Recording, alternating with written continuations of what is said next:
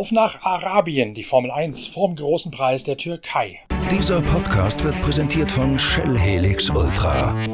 Das Premium-Motorenöl für deinen Motor.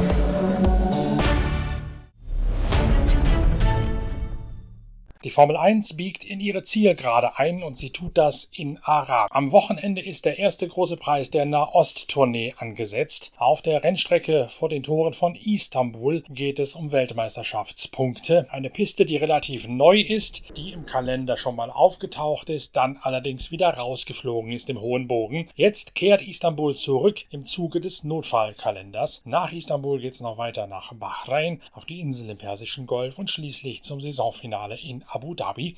Aber gerade Istanbul verspricht einiges an Spannung, deswegen auch ein ausgiebiger Expertentalk zwischen Inga Stracke, der Formel 1 Reporterin der Zeitschrift Pitwalk und mir, Norbert Okenga.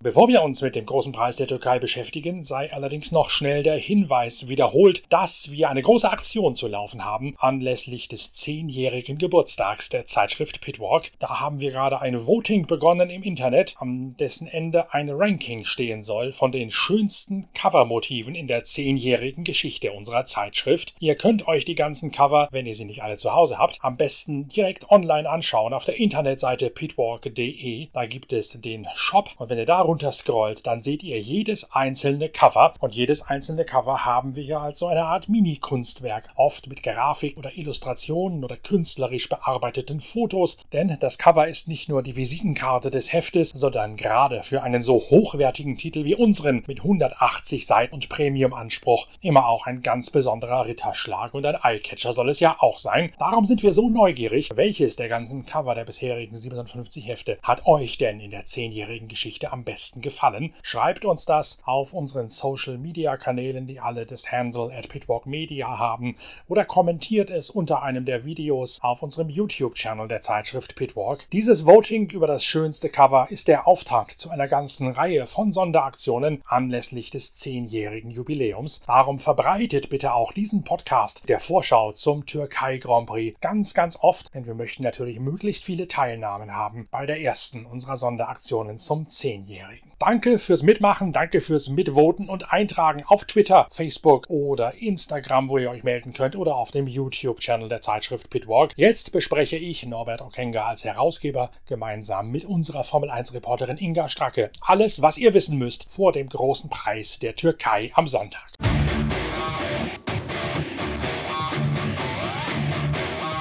Jetzt geht's also los in den Nahen Osten, zunächst die Türkei und dann weiter in Richtung des Persischen Golfs. Es ist eine Rückkehr auf eine Rennstrecke, die wohl bei uns allen ein bisschen gemischte Gefühle auslöst. Auf der einen Seite eines der Tilkodrome, die den Fahrern sehr viel Spaß machen, weil es anspruchsvoll ist, weil es auch ein schönes Ambiente hat.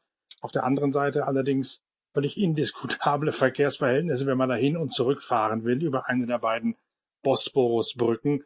Ich erinnere mich noch gut an einen Grand Prix, als ich da gewesen bin. Ich glaube, das war der allererste, der damals stattfand, wo wir wirklich Stunden verbracht haben auf diesen beiden oder einer der beiden Bosporusbrücken. Und einer der ersten, der mir im Fahrerlager über den Weg lief, war Ian Phillips, damals Teammanager bei Jordan mm. und dessen Nachfolgeteams. Und Ian hatte dermaßen die Nase voll. Er sagte, ich komme im ganzen Leben hier nicht wieder her zu diesem großen Preis. Ich habe noch nie so lange im Stau gestanden. Das kommt mir nicht wieder vor. Und er hat dann auch Wort gehalten. Er war tatsächlich nie wieder in der Türkei mit dabei. Also es ist ein sehr ambivalentes Rennen, was wir da zu erwarten haben. Absolut, definitiv. Und ähm, ich stimme dem Ian Phillips zu. Ich habe mir das auch irgendwann geschworen. Es war wunderschön. Also ich meine, Istanbul, die Stadt, genial, eine sensationelle City, ein Leben, ein Treiben in der Zeit, in der wir da waren. Das war ja noch vor den Taksim-Unruhen, die dann kamen. Es war herrlich. Es war auch, ich hat, war überrascht, wie weltoffen äh, diese ganze Stadt ist, die Leute, die man dort getroffen hat, lecker essen. Ähm, aber ja, eigentlich wäre ich ganz gerne da, aber ähm, ohne diesen Stau. Ich habe es tatsächlich dann so gemacht, die Kollegen vom äh, Ö3, meine Radiokollegen, die waren dann auf der anderen Seite des Bosporus in äh, eben dann quasi wirklich schon im asiatischen Teil in einem kleineren Ort untergebracht. Da habe ich mich mit angeschlossen, konnte noch dankenswerterweise auch bei den mitfahren, äh, die selber ein Auto hatten. Und das hat die Sache ungemein erleichtert. Und ich hatte pro Tag mindestens oder pro Nacht mindestens zwei Stunden mehr Schlaf, ja, weil ich mir den Fall. Stau gespart habe. Auf jeden Fall. Das ist, habe ich auch irgendwann mal gemacht, als dann die Tourenwagen-WM da gefahren ist. Äh, da muss man natürlich nur auch auf die andere Seite des Bosporus kommen, denn die, die Hauptstadt von Istanbul liegt nun mal noch auf der europäischen Seite, also westlich des Bosporus. Und die Rennstrecke liegt im asiatischen Teil in, in Arabien, also östlich des Bosporus. Und der Flughafen, der Hauptflughafen von Istanbul liegt nun mal auch eben auf der westlichen Seite. Das heißt, einmal muss man sich da sowieso rüberquälen. Außer man schafft es zu diesem Touristenflughafen Sabia oder Sahiba Gökçin oder wie der heißt zu fliegen. Der ist auf der arabischen Seite gelegen, aber der wird nur von Billig-Airlines zu nachtschlafender Zeit, glaube ich, angeflogen. Und heutzutage mit Corona wahrscheinlich überhaupt nicht. Also, aber trotzdem, der Geheimtipp ist in der Tat Gold wert, zu sagen, komm irgendwie ja. direkt auf die asiatische Seite und bleibe da auf jeden Fall auch. Das spart viel, viel Zeit und Nerven.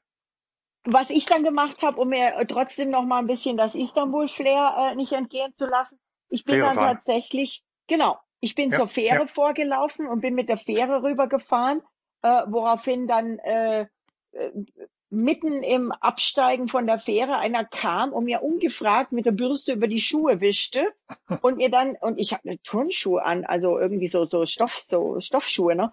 Und mir irgendwann, und wirklich eine Kilometer weit, ich, ich war mit mehreren Leuten unterwegs, Kilometer weit gefühlt gefolgt ist und jetzt Geld dafür haben wollte, dass er mir mit dieser Bürste über die Schuhe gewischt hatte. Also auch da sollte man tunlichst aufpassen. Ja, aber dieser Fairtrick, der ist auch erstens nicht neu und zweitens sehr gut. Den habe ich schon beim ersten Grand Prix von Gustav Büsing damals noch erfahren. Der war ah, ja. da schon längst nicht mehr bei Sauber, aber äh, immer noch hin und wieder mal bei der Formel 1 dabei, weil er auch Pressearbeit gemacht hat in Österreich zum Beispiel und äh, in diversen Medienzentren, weil er auch den Türken dabei geholfen hat, die Pressearbeit für ihren ersten Grand Prix aufzusetzen. Und der ist in der Tat, der hat im europäischen Teil gewohnt und ist jeden Morgen gemütlich mit der Fähre darüber geschippert und abends wieder zurück. Er hat das Ganze da als eine Art Kurzurlaub betrachtet. Ja, und äh, Red Bull hat diese Bosporusbrücke doch tatsächlich für Donuts benutzt, beziehungsweise als Boxengasse. Die haben also zur, zum Einläuten dieses Grand Prix ähm, in der Tat mit beiden, also vor allem mit Alpha Tauri, ich weiß nicht, ob sie da sogar eine Modenschau gemacht haben auf der Brücke, aber auf jeden Fall ist Pierre Gasly über die Bosporusbrücke, die natürlich abgesperrt war, er stand nicht im Stau, gefahren und es sah so aus, als hätte er den einen oder anderen Donut genau zwischen Europa und Asien gedreht. Die Rennstrecke selbst wirkt auf den ersten Blick, als sei sie nicht fertig geworden, als ich zuletzt da gewesen bin. Das ist ja, wie Hermann Thielke es gerne gemacht hat, irgendwie in die Landschaft integriert mit kulturellen Anleihen. Es soll eine Karawanserei darstellen, also ein Karawanenlager aus, der Beduinenzeit mhm. in der Wüste er macht das ja gerne. Er hat ja in Shanghai zum Beispiel diese einzelnen Pavillons aufgebaut, die man nur ja. über verwinkelte äh, Wasserläufe erreichen kann, über nicht etwa gerade ausführende Brücken, sondern jeweils im 90-Grad-Winkel sich darüber meandernde Brücken. Das ist nach der chinesischen Mythologie deswegen wichtig, weil dann die bösen Geister da nicht rüberkommen, weil die keine rechten Winkel laufen können. Also an solchen ah. Sachen orientiert er sich ja schon ganz gerne, der Hermann cool. Thielke. Streckenmäßig, streckenmäßig ist der ja durchaus umstritten mit seinen riesigen Auslaufzonen die er natürlich sich auch nicht ausgedacht hat, sondern die ihm von der FIA vorgegeben worden sind. Ja. Aber das Ambiente, was er da schafft, das finde ich immer ganz interessant und auch diese Karawanserei in Istanbul finde ich schön. Und die Strecke selbst in Istanbul hat auch einiges zu bieten, wenn man mit den Fahrern spricht. Natürlich in erster Linie Kurve 8, diese nicht enden wollende Passage, in die man dreimal nacheinander einlenken muss, um drei Scheitelpunkte zu erwischen. Das Ganze allerdings mit Vollgas, zumindest im Qualifying. Und dann aber auch sonst einiges, was diese Strecke doch deutlich unterscheidet von anderen Thielkodromen. Ja, sie hat definitiv Flair und ich fand es auch immer echt cool. Die hatten da tatsächlich so ein, so ein Teppichlager im Fahrerlager aufgebaut. Irgendwann kam auch mal eine Bauchtanztruppe und äh, es gab auch so ein paar äh, nationale Köstlichkeiten. Ich finde es immer schön, wenn auch im Fahrerlager dieses Flair reingebracht wird. Äh, Im Moment mit wenig Leuten im Fahrerlager und nur den Teams, die nur arbeiten, vielleicht nicht so viel gefragt, aber auch für die Fernsehkollegen war das immer toll, weil sie ein bisschen einen anderen Hintergrund hatten. Also rundum eigentlich cool, aber ähm, werden wir schauen. Ich denke, es wird ein spannendes Wochenende und ähm, es ist ja auch das Wochenende, an dem Lewis Hamilton theoretisch tatsächlich seinen siebten Titel einfahren kann. Ich habe da mal ein bisschen gerechnet, falls es dich ich interessiert. Sagen, was, was muss der machen? Genau, das wäre mal sehr wichtig. Die Blondine hat gerechnet. Ich hoffe, ich habe richtig gerechnet.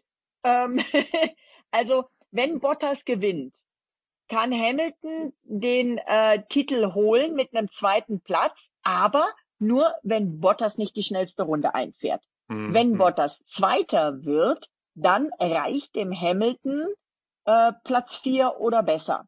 Wenn Hamilton keine Punkte einfährt, was in, ich glaube, mehr als zwei Jahren nicht passiert ist, hm. muss Bottas immer noch mindestens Sechster werden. Das sind jetzt mal so ein paar Rechnereien. Also man sollte schon einige Jetons auf Lewis Hamilton setzen, denn das klingt doch alles sehr, sehr wahrscheinlich, dass da der Sack schon zugemacht wird. Ja, äh, die, jetzt war ja, waren ja auch die ganzen Pressekonferenzen und vor allen Dingen die ähm, englischen Kollegen, für die ist das das einzige Thema heute und Logisch. an diesem Wochenende. Die haben auch Sebastian Vettel übrigens gefragt, ob er sich dran, dran erinnern kann, äh, wo er war oder was er gemacht hat oder wie, wo er diesen äh, Grand Prix geguckt hat, in dem Michael Schumacher, sein damaliges Kinderidol, äh, seinen siebten Titel eingefahren hat. Und Sebastian sagte, Michael hat so viele Rennen in dem Jahr gewonnen. Wo ja. ich genau an dem Grand Prix war, in dem er den Titel klar gemacht hat, kann ich leider nicht sagen. Kein Wunder. Das, äh, glaube ich, würde uns allen so gehen. Ich müsste jetzt auch nicht aus dem Steg greifen, müsste es auch mühsam nachschauen in meinen Grand Prix-Stories, die hier hinter mir aufgebaut sind, um das nochmal nachzuvollziehen. Aber Vettel hat ja nun an Istanbul auch nicht also ich, ich war, war da. Ich war wahrscheinlich auch da, aber ich weiß Ganz es nicht. easy. Mehr. Ich war da. Ich, äh, ich garantiert, weil in dem Jahr war ich bei jedem Rennen vor Ort. Also geht, beißt die Maus keinen Faden ab. Ähm, was auch cool war, ähm, Sebastian sagt, dass äh, dieses Achievement, also diese Leistung von Michael, die wird für ihn immer bestehen, genauso wie die Leistung, wenn der Louis das jetzt schafft, für ihn auch immer bestehen wird, weil es einfach so einzigartige tolle Errungenschaften sind, dass die ähm, durch Zahlen, also im Sinne von, jetzt hat das ein anderer auch geschafft, seiner Meinung nach nicht gemindert werden.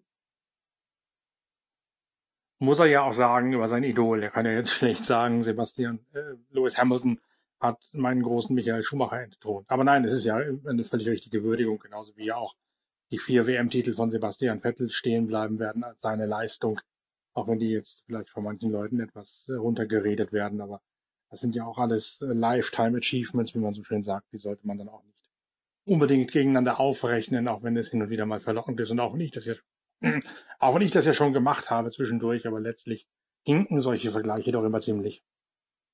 Wo wir übrigens im YouTube-Kanal drüber geredet haben, äh, das Thema DTM und Gerhard Berger und die vielen Pläne, die er hat, ja. ähm,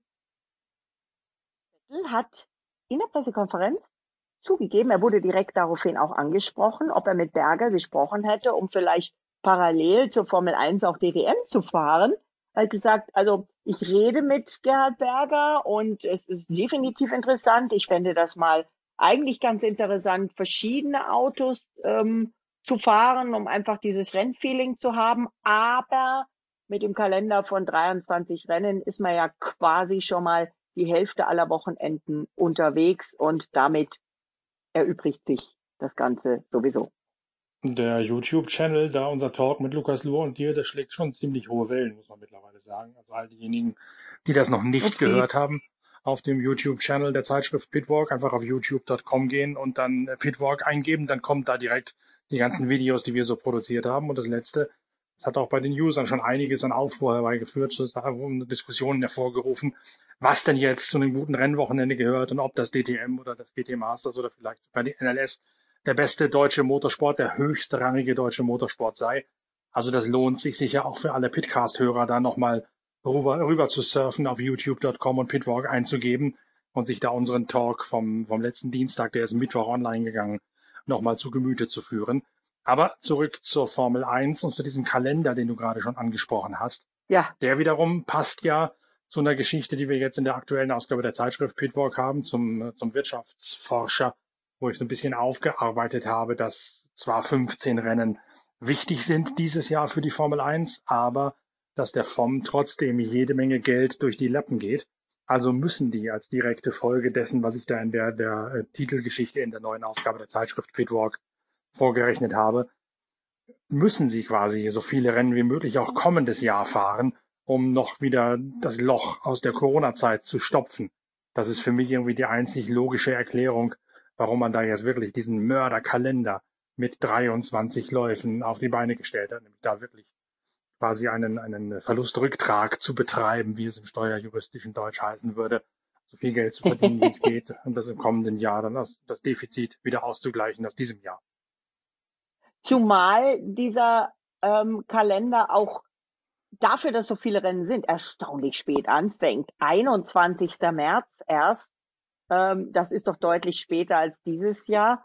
Und aber dann 21. März Australien, 28. März Bahrain, 11. April China, 25. April noch kein Kurs bekannt gegeben. Mhm. Ähm, könnte sein, ob, ob sie abwarten, wie, wie, wie jetzt Istanbul läuft und das da noch reinquetschen. Ähm, äh, dann kommt Spanien, Monaco, Aserbaidschan, Kanada, Frankreich, Österreich, die übrigens direkt am Dienstag, als der Kalender bekannt gegeben wurde, ja. hat der Red Bull Ring sofort reagiert. Also die müssen das in der Schublade gehabt haben, logischerweise. Ich meine, die haben aber auch viel geleistet am Red Bull Ring dieses, dieses Jahr mit diesen Auftaktrennen, mit diesen beiden Auftaktrennen, ohne die wahrscheinlich ein Start in die Saison überhaupt nicht möglich gewesen wäre. Keiner hätte sich das getraut, was die gemacht haben und keiner hätte das auch so wirklich auf die Beine stellen können, denke ich. Und ähm, die haben also sofort den Ticketverkauf gestartet, denn die gute Nachricht ist, die Formel 1 hat gesagt, sie planen so viele Rennen mit so vielen Fans, wie es denn möglich ist aufgrund des Infektionsgeschehens, stattfinden lassen, äh, stattfinden zu lassen. Jetzt haben wir Knoten in die Zunge geredet. Ähm, mhm. Und das ist natürlich eine tolle Nachricht. Ähm, die haben natürlich auch mit den Strecken gesprochen, die das dieses Jahr gemacht haben, wie diese ganzen Konzepte funktionieren. Und interessant ist aber, Vietnam ist nicht dabei. Hab mich so das drauf gefreut. Schade. Das war ein Rennen, wo ich ja. dieses Jahr ja. unbedingt hin wollte. Und äh, war eh schon traurig, das dass dies Jahr nicht ging. Und das ist wohl, also ich habe zumindest meine Kollegen von der, oder unsere Kollegen von der BBC haben berichtet, dass die Entscheidung, das Rennen nicht stattfinden zu lassen, darauf äh, erfolgt ist, dass im August einer des Hanoi People's Committee, nämlich der Chairman, verhaftet wurde. Ähm, ob was da Probleme waren, ob das der Grund wirklich ist. Es ist keine Bestätigung da, man weiß nicht warum, aber echt schade, muss ich sagen, wirklich schade. Ja, ich habe das, das habe ich in der Tat dabei. auch gehört, nicht aus England. Das habe ich in der Tat auch gehört, nicht aus England, äh, dass der wegen irgendwelcher Korruptionsvorwürfe jetzt mittlerweile gesiebte Luft atmet. Ich habe aber auch die Variante oh. gehört, dass äh, in, in, in Vietnam zwei große Wahlen im kommenden Jahr anstehen. Einmal diejenige der hm. Kommunistischen Partei und deren Vorstand und dann die Hauptwahl für das, für den Regierungssitz in Vietnam. Da gibt es das sogenannte Vier-Säulen-System mhm. in diesem ja immer noch kommunistisch geprägten Land. Das ist ein mhm. bisschen anders als bei uns und äh, da gibt es offenbar innerhalb dieser vier Säulen zumindest eine, die äh, ziemlich wackelig der Ansicht ist, ob der Grand Prix sinnvoll sei oder nicht. Und das wollte man jetzt auch oh. mal erst einmal abwarten, ob man da jetzt wirklich alle vier Säulen quasi hintereinander und stabil belastbar aufgestellt bekommt, bevor man das große Geld an die FOM da abdrückt. Also so ganz sicher scheint das nicht zu sein. Was nicht stimmt, was ich auch schon irgendwo gelesen habe, ist, dass das wegen Corona abgesagt worden sei. Ja. Die Bekämpfung ja, ja, der Seuche denen wichtiger sei als in einem Rennen. Das ist mal eindeutig nicht der Fall, sondern es hat in der Tat politische Hintergründe. Und ich glaube in der Tat, die, diese Vier-Säulen-Wahl, die da im kommenden Jahr ansteht, die ist der Hauptgrund dafür, dass das ver verschoben worden ist. Aber es ist in der Tat wirklich du, schade. Ich war schon weiß. mal in Vietnam ich war schon mal in Vietnam, darum kenne ich mich damit auch ein bisschen aus mit der, der Hintergründen da. Also das wäre echt lohnenswert, da hinzugehen. Das muss man wirklich sagen. Das wäre ein höchst, höchst faszinierender Grand Prix. Ja. Auch in Verbindung, wie wir es ja gerne mal vorleben, du und ich in der Zeitschrift Pitwalk, mitten im Urlaub in die Region von Nam Hai beispielsweise oder zu diesen ganzen historischen, historischen Städten. Natürlich Recherche, aber man kann ja dann, wenn man als äh, als Reisender, der sich von Pitwalk inspiriert fühlt, von unseren hart erarbeiteten Geschichten, da auch trotzdem hinreisen und sich das angucken, was ja. wir schon vorher äh, rausrecherchiert haben bei unseren Dienstreisen. Ja, also wie gesagt, also Namhai, da gibt's ja auch viele, genau, da gibt's ja auch viele äh, historische Städten, alte Tempel, ja. teilweise noch mit Spuren von den Roten Khmer und von den Verwüstungen des Vietnamkriegs oder all diesen ganzen Sachen. Das kann man da alles noch erleben innerhalb von einer einzigen Tagesreise von der Rennstrecke entfernt. Also hätte man erleben also, können, wenn man einen Grand Prix hätte. Hoffen wir mal, denn die haben ja eigentlich einen Vertrag unterzeichnet, hoffen wir mal, dass, ähm, dass das dann vielleicht übernächstes Jahr hoffentlich klappt und dass ich dann für dich recherchieren darf und deine Erinnerungen auffrischen darf. Die Australien-Geschichte hat sehr viel Spaß gemacht, die Österreich-Geschichte, Reisestory ja, ja. für dich hat sehr viel, Pitwalk hat sehr viel Spaß gemacht. Also ich hoffe mal drauf. Ähm, wir waren stehen geblieben bei Österreich. Ähm, interessanterweise, und das verstehe ich nicht, denn die Formel 1 hat heute eine Pressemitteilung rausgeschickt, rausgegeben, dass sie noch mehr Wert auf ähm, Nachhaltigkeit, also Sustainability legen, dass sie da ähm, extrem darauf achten werden und jetzt ein ganz großes Programm haben. Also es war wirklich eine, eine groß angelegte Pressemitteilung, in der es also auch darum ging, dass sie jetzt eine Taskforce einrichten, dass es auch mit den Reisen so sein soll, dass da eben dieser äh, CO2-Bilanz reduziert wird. Und ähm, dann haben sie in dem neuen Kalender Österreich am 4. Juli, dann geht's am 18. Juli nach Silverstone und dann geht's am 1. August nach Budapest. Das macht jetzt von dem her nicht so wirklich Sinn. nee, dann also gehen wir nach Itinerary, nach wie es so schön heißt. Die Reiseplanung ist ja. da etwas mühselig. Was wiederum passt, ist ähm, Spa am 29. August, Sandwort am 5. September. Ist natürlich für die niederländischen Fans ein bisschen mhm. Ähm, eine Entscheidungsfrage dann, ob die auf beide gehen mit ihrem Wohnwagen. Geht ja auch. Monza, Sochi, Singapur, Suzuka, Austin, Mexiko, Sao Paulo, die passen dann wieder gut miteinander. Austin, mhm, Mexiko, ja. Sao Paulo, da hat man schön ans Reisen gedacht. Und dann geht's nach Jeddah, nach Saudi-Arabien. Das Finale in Abu Dhabi. Ja, Jeddah, also Saudi-Arabien, ist ja auch schon wieder heiß umstritten, muss ich lesen, wegen der bekannten politischen Verhältnisse in Saudi-Arabien. Klar, da bist du ja als Frau wahrscheinlich noch mit einer anderen Meinung gesegnet als ich, denn das ist ja nun auch nicht gerade das Land, das für seine Emanzipation und den massenhaften Einwanderungen von Alice Schwarzer bekannt ist. Was, was hältst du von Saudi-Arabien? Also, ich war noch nie da. Ich kann es dir nicht sagen. Ich finde es immer hochinteressant, in neue Länder zu kommen. Die Formel 1 äh, sagt, dass äh, sich äh, gerade Saudi-Arabien eigentlich weltoffener präsentieren möchte und dass dies, die, die Formel 1 die Chance sieht, sich da quasi daran zu beteiligen, zu helfen. Es gibt ja, wenn ich mich richtig erinnere, sogar eine ganz neu, nachdem sie diese Gesetze letztes Jahr geändert haben, eine sogar saudi-arabische junge Rennfahrerin, und ja. ähm, äh, es fällt mir schwer, da ein Urteil abzugeben, weil ich, wie gesagt, wirklich noch nie dort war. Ich weiß, in Abu Dhabi, die haben sich ja auch über die letzten Jahre mehr geöffnet und da fühle ich mich richtig wohl. Ist ein tolles Land, ist eine tolle Gastfreundschaft, aber ist natürlich nochmal eine ganz andere Kategorie als Saudi-Arabien. Ich kann es nicht sagen, aber was sie so schreiben oder sagen von vom Nachtrennen direkt auf der Corniche, auf einem Stadtkurs entlang äh, äh, The Red Sea, wie sie hier schreiben, das äh, kann schon ganz prickelnd sein. Und es wird, Trommelwirbel, das 33. Land, das ein Formel-1-Rennen ausstattet. Also ich glaube, der Vergleich mit Abu Dhabi, der hinkt allerdings schon ziemlich, weil der Islam ja. in beiden Ländern ganz und gar anders gelebt wird. Also Islam ist ja ein viel, viel äh, Abu Dhabi ist ja ein viel, viel liberaleres Land als Saudi-Arabien. Bahrain, welches äh, vor der Küste von Saudi-Arabien liegt, ist ja auch das genaue Gegenbeispiel zu dem, wie das wirklich ganz streng und fundamentalistisch in Saudi-Arabien ausgelebt wird.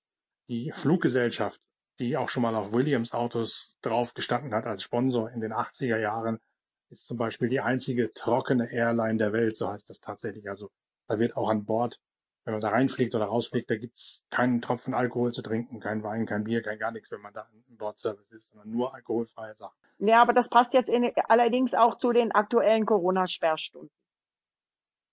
Das ist richtig, aber äh, eben das Land ist aber ganz, ganz anders äh, aufgestellt von der Art, wie man den Glauben interpretiert, den Koran interpretiert, als wie gesagt Abu Dhabi oder auch Dubai oder erst recht Bahrain. Denn Bahrain ist ja, und das ist auch kein Zufall, dass das so ist, Bahrain ist über eine große, große Brücke verbunden mit Saudi-Arabien und an den jeweils arabischen Wochenenden, die ja Freitag sind, fallen jede Menge Saudi in Bahrain ein und nutzen Bahrain tatsächlich als die Reeperbahn des Nahen Ostens, um da also all das zu machen, was sie in ihrem Heimatland nicht machen dürfen.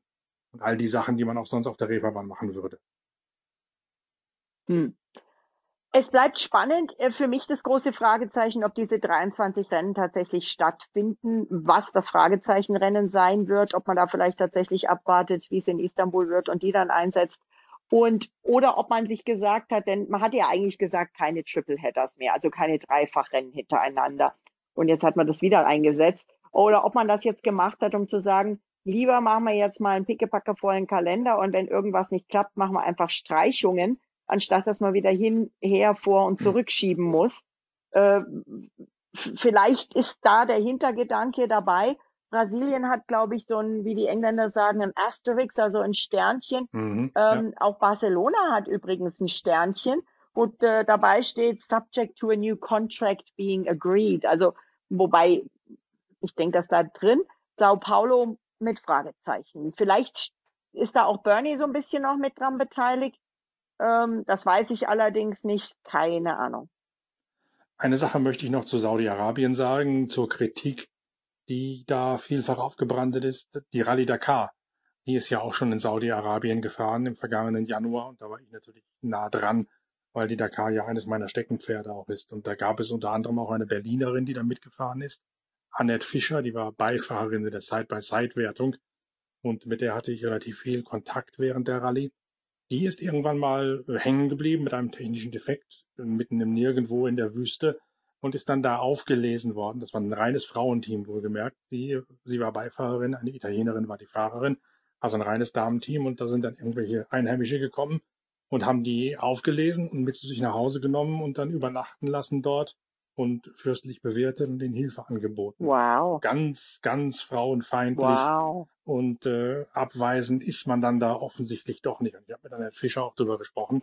Nachher dann, die sagte auch, also während der Rallye hätten wir nicht gemerkt, dass wir da angefeindet worden wären, weil wir Frauen sind und in einer Männerdomäne Auto fahren, was wir Schau eigentlich mal. per se nicht dürfen. Das kann natürlich jetzt sein, dass die da in einer Blase leben, um den heutigen Modebegriff zu zitieren, weil das natürlich auch gewollt ist, dass die Dakar da fährt und die freundschaftlich aufgenommen wird. Und ja, Araber auch bekannt sind für eine sehr, sehr hohe Gastfreundlichkeit. Ja. Und dass es im Alltag völlig anders aussieht. Das kann ich nicht beurteilen. Aber zumindest hat Annette Fischer eben ganz klar gesagt, nein, wir haben da nichts erfahren, dass man uns scheel angeguckt hätte und sonst irgendwas. Hm. Interessant. Äh, ein bisschen scheel angeguckt wird Williams dieses Wochenende vielleicht, denn die haben einen positiven Corona-Fall. Einen ist gut, die sind völlig verseucht. Das, aber sie haben eben einen Fall, der doch ganz oben ist, nämlich der neue Teamchef Simon Roberts. Und der wird interessanterweise von einem guten alten Bekannten, ja Freund von mir, nämlich von Dave Redding, Spitzname Otis, vertreten. Und dieser Otis war seinerzeit, also ist schon eine ganze Weile her, aber der hat ähm, mit der Benny, mit den Benny Boys, ähm, mit Benetton, mit Michael Schumacher die beiden WM-Titel gewonnen und hat dann eine steile Karriere über verschiedene Teams, inklusive lange Zeit bei McLaren eben auch ähm, nach oben gemacht. Aber bei Williams, das habe ich ja schon immer wieder gesagt, das war nun eines der Teams, wo auch die Mechaniker in der Fabrik ich habe es mehrfach in Podcasts angesprochen, hinter den Kulissen immer gesagt haben, wir haben Angst vor diesem Corona, wir wollen nicht so viel reisen.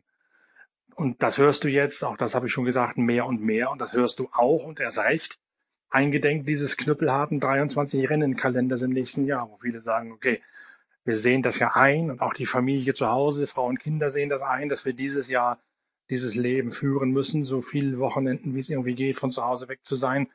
Aber warum man uns das nächstes Jahr auch noch wieder aufbürden muss, das möchten wir eigentlich nicht. Und das finden wir eigentlich reichlich rücksichtslos von den Veranstaltern und auch den Chefs, uns das nochmal wieder aufzubürden, zumal man ja auch immer sagen muss, habe ich auch mal einen Blog geschrieben auf pitwalk.de, diese Mechaniker, die müssen schon knüppeln. Die haben schon einen sehr, sehr harten Alltag, trotz Sperrstunde und anderer Entlastungen. Die gehen schon mittlerweile wirklich auf dem Zahnfleisch in diesem Jahr mit den Mehrfachbelastungen pro Wochenende. Und da kenne ich einige, die richtig stinky sind, dass das nächstes Jahr so weitergehen soll. Ja, deswegen glaube ich auch, dass dieser Provisional-Kalender da noch nicht in Stein gemeißelt ist, dass sich da noch einiges tun wird in, in der Hinsicht auf jeden Fall. Die Formel 1 ist ja im Moment in vielerlei äh, Hinsicht aktiv und eben auch mit dieser neuen ähm, Nachhaltigkeitsmitteilung, äh, die, die strecken gerade in alle Seiten und Richtungen ihre Fühler aus, habe ich das Gefühl. Und vielleicht haben sie ja wirklich diesen Kalender mal so vollgepackt, um, um Backups zu haben. Ja, wer weiß. Wo ist denn der Nürburgring geblieben? Ich kann mich noch erinnern, dass kurz nach unserem letzten Podcast oder YouTube-Talk, ich weiß nicht, kurz, eben, kurz danach hat mich unmittelbar jemand vom Ring angerufen, der das offenbar auch gehört hatte, was wir da ausgemehrt haben und gesagt hat, so, wir gehen jetzt alle mal in Urlaub nach 24 Stunden Rennen und Formel 1 Grand Prix gehen auch wir auf dem Zahnfleisch von der Nürburgring GmbH. Und wenn wir dann zurück sind, dann drehen wir mal in Ruhe. Denn wir versuchen immer noch, die Formel 1 langfristig wieder in die Eifel zu holen. Ich habe dann nie wieder angerufen, weil ich jetzt mit anderen Sachen beschäftigt bin, unter anderem der zehnjährigen Jubiläumsausgabe der Zeitschrift Pitwalk mit allen flankierenden Aktionen. Aber der Nürburgring ist da irgendwie durchs Raster gefallen, obwohl die eigentlich weitermachen wollten. Weißt du, was da los ist? Nö, aber ich kann ja mal anrufen. Ich habe aber noch eine ganz andere News, weil wir vorhin über, über weibliche Rennfahrerinnen und so gesprochen haben. Gibt eine, ich finde, tolle News, nämlich, dass die W-Series, also diese rein weibliche ähm, Single-Seater-Nachwuchsserie, tatsächlich eine Vereinbarung getroffen hat, 2000 ab 2021 bei acht Formel 1 Grand Prix vor Ort im Rahmenprogramm zu sein. Ja, und da schließt sich dann der Kreis zu unserem YouTube-Talk, um darauf zu kommen, denn bis zu Corona war die Formel W, diese W-Series, im Rahmenprogramm des deutschen Tourenwagenmasters, des DTM, ja. also eines der dort bereichernden Elemente. Die ist dann offenbar schon nicht mehr da im kommenden Jahr, wenn das DTM von Gerhard Behrer neu aufgestellt wird. Aber da werde ich dann nächste Woche mit, mit Gerhard Berger direkt einen Podcast dazu machen. Da kann ich auch da mal drauf eingehen, auf dieses Thema. Lass mal zurückkommen zur Formel 1. Da gab es heute bemerkenswerte Pressekonferenz mit Lewis Hamilton, der mittlerweile äh, zum Retter von ganz Mercedes werden möchte. ja, es war wirklich eindrucksvoll, muss ich sagen. Also ich, ich finde den Lewis ja schon cool, dass der eben nicht nur an sein Cockpit denkt und an sein Lenkrad. Er wurde gefragt, was der nun äh, ob er denn nun weitergekommen sei in puncto Vertragsunterzeichnung und ob er denn jetzt eigentlich Interesse hätte, ob er nächstes Jahr bei Mercedes fahren wollen würde. Und er hat ein klein bisschen weniger kryptisch geantwortet als äh, noch in Imola, aber er hat immer noch nicht gesagt, ja, ich habe unterschrieben, sondern er hat ganz weit ausgeholt und hat gesagt, ja, also es ist ähm, ihm schon sehr wichtig, äh, nicht nur auf das Renngeschehen zu achten, sondern Mercedes als Firma, als solche, als Konzern in äh, Richtung Diversity und We Race as One und äh, in diese Hinsichten ähm, Frauen in äh, verschiedene Jobs, aber auch eben Leute verschiedener ethnischer Hintergründe in, in dieses, diesen Rennsport, in, aber auch eben in Mercedes als Firma reinzubringen. Und ähm, ich will jetzt nicht sagen, er hat Labarababa, aber er hat, für mich klang das schon fast wie ein Bewerbungsschreiben für den Job von Toto Wolf, falls der mal nicht mehr Mercedes-Chef ist, wobei Louis ja noch einen Schritt weiter ging und sich nicht nur um Mercedes das Rennteam, sondern um Daimler quasi als Konzern äh, Gedanken macht. Also er denkt da schon sehr weit über den Tellerrand heraus und ähm, hat damit aber auch ganz elegant die konkrete Antwort, ob er denn nun unterschreiben würde, unterschrieben hätte oder unterschreiben wollen würde, einfach mal gar nicht beantwortet. Ja, aber da ist ja offensichtlich dann doch mehr dahinter, als man bisher geglaubt hat. Wo Rauch ist, ist Feuer und solche Kalendersprüche fallen da spontan dazu ein. Wir haben es ja auch im Heft in dieser hm. Wirtschaftsprüfergeschichte geschrieben. Äh, die Kündigungsfristen des Concord Agreement, dass Mercedes da sich ausbedungen hat, nach einem Jahr rausgehen zu können, also Ende des Jahres 2021, wenn dann neue Autos gebaut werden müssen. Da ist offenbar noch einiges äh, Ringelpiez mit anfassen hinter den Kulissen. Jetzt hat man ja auch gerade erfahren, dass Ferrari und Renault das Ansinnen von Red Bull blockiert haben, die Motoren bereits ein Jahr früher als geplant nicht mehr weiterentwickeln zu dürfen. Mhm. Das heißt, Red Bull mhm. hat jetzt keine Handhabe mehr oder keinen, keinen sinnvollen Grund mehr, die Alteisen in Milton Keynes von Honda zu übernehmen und im Eigenregie laufen zu lassen. Die stehen jetzt erstmal da und schauen mit dem Ofenrohr ins Gebirge. Und Andererseits eben das Bangen und die Frage, wie geht's weiter mit Mercedes, wenn da die Kosten doch nicht so gedeckelt sind, wie das auf den ersten Blick des Cost Cap Regula die Cost Cap Regulation äh, vorgaukelt. Denn ich glaube, da werden einige noch auf die Welt kommen, was da tatsächlich an Ausgaben abseits der reinen Budget-Obergrenze auf, auf sie einprasseln werden. Stichwort Managementgehälter, Stichwort Fahrerhonorare. Das haben wir ja auch im Heft alles aufgedröselt. Also wer das nochmal genau nachlesen möchte, Ausgabe 57 mit dem äh, 24 Stunden Nürburgring Cover drauf. Da steht nochmal eine große Wirtschaftsgeschichte drin, die, glaube ich, auch ziemlich gut erklärt, warum da bei Mercedes und bei Lewis Hamilton immer noch hängen im Schacht ist momentan. So oder so. Die naja, Frage jetzt mal, ja. Vielleicht geht's ja genau da eben ums Geld. Wir haben ja letztes Mal schon drüber gesprochen. Da, das geht um den Unterschied von, äh, waren das jetzt Dollar, Euro oder Pfund? Also ich glaube, es waren die ähm, Euro um 36 oder 37 Millionen Euro oder 44 Millionen Euro im Jahr. Ist ja auch mal, also ich meine, ich würde den Unterschied gerne, ich nehme auch 10 Prozent vom Unterschied. Ja. Überhaupt kein Problem für mich. Ähm, ich, ich brauche nicht die ganze Summe. Äh, aber also, jetzt mal bei Spaß beiseite, das ist auch für einen Konzern wie Mercedes äh, auch keine Portokasse, die man dann vielleicht, vielleicht verhandeln die um diese Summe, vielleicht geht's aber auch um Concord, ich weiß es nicht. Ich, äh, vielleicht will auch Louis als Bedingung, dass bestimmte Nachhaltigkeits- oder ähm, ähm, Diversity-Regeln im Konzern eingeführt werden, würde mich bei ihm nicht wundern, dass er sagt, Leute, okay, teile mir halt ein bisschen weniger, aber dafür ähm, macht ihr das und das und das in Richtung ähm, Black Lives Matters oder was auch immer da für eine Kampagne.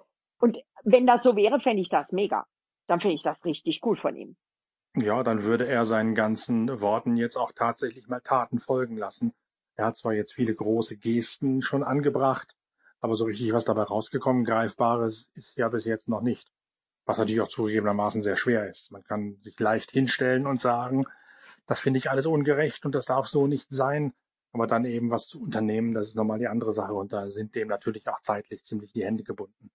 Was steht denn überhaupt zu erwarten an diesem Wochenende jetzt? Also ich habe mal eine Hochrechnung gesehen aus einem Dill, einem Driver in the Loop, dass man mindestens vier Sekunden schneller sei als beim letzten Auftritt der Formel 1 in Istanbul, also vier Sekunden pro Runde natürlich.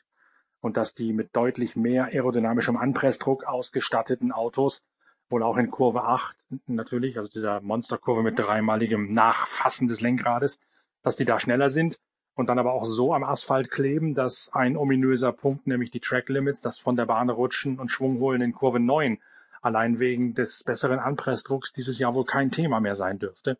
Also durch diese relativ lange Pause, aber immer noch Grand Prix der Moderne und äh, ein Grand Prix der moderneren Moderne kann man auch, glaube glaub ich, mal ganz gut sehen, was für einen Schritt die Autos nochmal gemacht haben, seit das Effizienzreglement, seit diese Ökoturbos da unterwegs sind. Das war ja in Imola ein bisschen anders. Da war es ja noch eine ganz andere mhm. Zeit, als die Formel 1 zuletzt gefahren ist. Jetzt hast du zum ersten Mal den direkten Vergleich in derselben Ära, aber doch eine andere Epoche.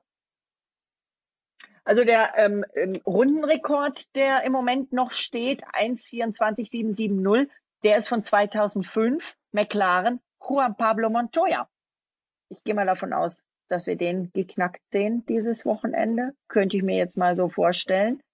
Und ähm, gewonnen haben auf diesem Kurs momentan drei aktive Fahrer.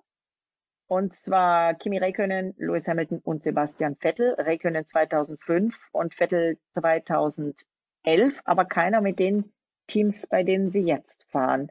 Aber also, das war auch alles schon, ich habe mich jetzt, glaube ich, gerade versehe ich mich, oder? Das war alles noch vor den Ökoturbos. Das war alles noch die ja. Saugmotorenzeit. Ja. Oder? Ja. Also, es bleibt interessant. Ähm, wenn so. wir gerade bei Zahlen sind, sauber, die jetzt Alfa Romeo heißen, aber immer noch das gleiche Team sind, feiern ihr 500. Rennen. Und da hat ein guter Freund von uns, jedes einzelne war der vor Ort, bei jedem. Du weißt, wer es ist. Es ist nicht Peter Sauber, es ist. Beat da wahrscheinlich, oder? Natürlich. der liebe Beat war bei jedem dieser 500 Rennen vor Ort. Das heißt, er kriegt jetzt auch den Honorable Pass, denke ich jetzt mal, wenn es den, den, überhaupt noch gibt. Das ist der goldene, oder? Den einige Journalisten auch schon um den Hals hängen haben, unter anderem auch unser ja, ja. Mitarbeiter Achim Schlang. Ja, genau. Genau. Also ich denke, das Thema des Wochenendes, klar, die ähm, Kurve 8 mit dem äh, dreifachen Linkseinlenken äh, ist ein Favorit bei den Fahrern. Äh, Kimi freut sich, der sagt, äh, hat immer für gute Rennen gesorgt, wird interessant sein zu sehen, wie die modernen Formel 1 Autos sich äh, da jetzt schlagen werden. Und ähm, ich denke aber trotzdem, dass das Thema Lewis Hamilton sein wird. Ja. Ähm, Klar, also ich glaube, es muss schon sehr dumm laufen, dass Lewis Hamilton da jetzt nicht als Weltmeister vom Platz geht nachher. Also im Prinzip muss er schon vom Platz rumpeln, wenn man ihm den Titel auch wegnehmen wollte, um im Bild zu bleiben. Ja, und es gibt ja eigentlich auch nur einen, der es ihm streitig machen kann. Das ist der Valtteri. Wenn der Valtteri genügend Punkte holt, dann hält das halt noch bis Bahrain spannend. Und es muss schon sehr viel schiefgehen, damit Hamilton nicht als Weltmeister vom Platz geht, also im Fußballerbild zu bleiben. Der muss schon zusammengetreten vom Platz humpeln, damit der Titel ihm noch streitig gemacht werden könnte. Und wenn er es dann hat, dann kann er sich ja erstens wirklich in Champagner suhlen, aber den doch immer etwas strengen Geruch, den man dann nachher wahrnimmt, den kann er allerdings übertünchen mit hochmodernen Lifestyle-Artikeln, die es seit dieser Woche gibt. Ja, die Formel 1 hat entdeckt, dass es mehr als nur unser eins, sprich mehr als nur rennbegeisterte Rennmänner gibt, sondern man möchte auch die Frauenwelt ansprechen mit einer eigenen Lifestyle-Linie.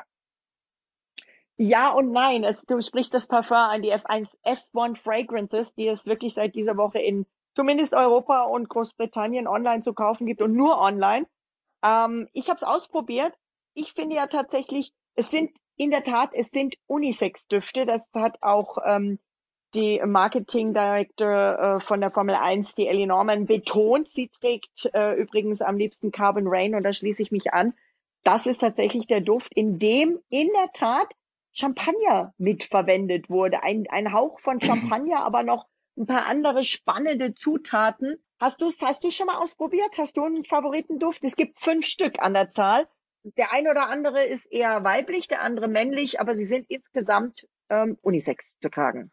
In der Tat, die Schnuffprobe liegt auch hier in der Redaktion Pitwalk vor und ja, ich habe es noch nicht ausprobiert, nein, aber wir haben da natürlich auch, und darum habe ich es eigentlich gesagt, äh, die Aktion zu laufen, dass genau dieses wirklich sehr hochwertige und auch sehr teure Parfum einer der Hauptgewinne unserer großen Verlosung zum zehnjährigen Jubiläum der Zeitschrift Pitwalk in der Dezemberausgabe sein wird. Deswegen habe ich nochmal den Bogen geschlagen, denn das ist natürlich ein Preis, der es auch in sich hat, der alleine schon dafür steht, sich dieses Jubiläumsheft im Dezember dann zuzulegen. Wie gesagt, das gibt es dann da zu gewinnen, dieses höchst edle und auch höchst wertvolle Formel 1 Parfum, über das wir nochmal elegant da kurz äh, Lewis Hamilton eine neue Duftnote gegeben haben. ja, ähm, wir werden da auch ein bisschen mehr berichten, denke ich, über das Design der Flasche, die wahrscheinlich irgendwann im Museum stehen wird, aber im modernen Museum, zum Beispiel MoMA oder aber ähm, irgendwelche, ja, Louvre oder sonst was.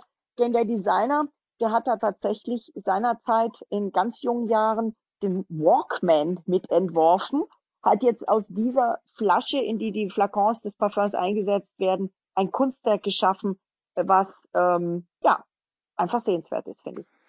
Ja, haben wir alles in der Redaktion, wird alles ins Jubiläumsheft kommen, müssen wir uns jetzt noch drum verdienen machen, das Ganze zu produzieren. Aber äh, parallel dazu schauen wir uns den großen Preis der Türkei auf der falschen Bosporus-Seite an aus verkehrstechnischen Gründen betrachtet. Und das Ganze nehmen wir Montag im Podcast auseinander mit dir, Inga, und am Dienstag dann im nächsten YouTube-Talk auf unserem YouTube-Channel wieder mit Lukas Luhr und dir. Also bis dann. Auf ein gutes Rennwochenende.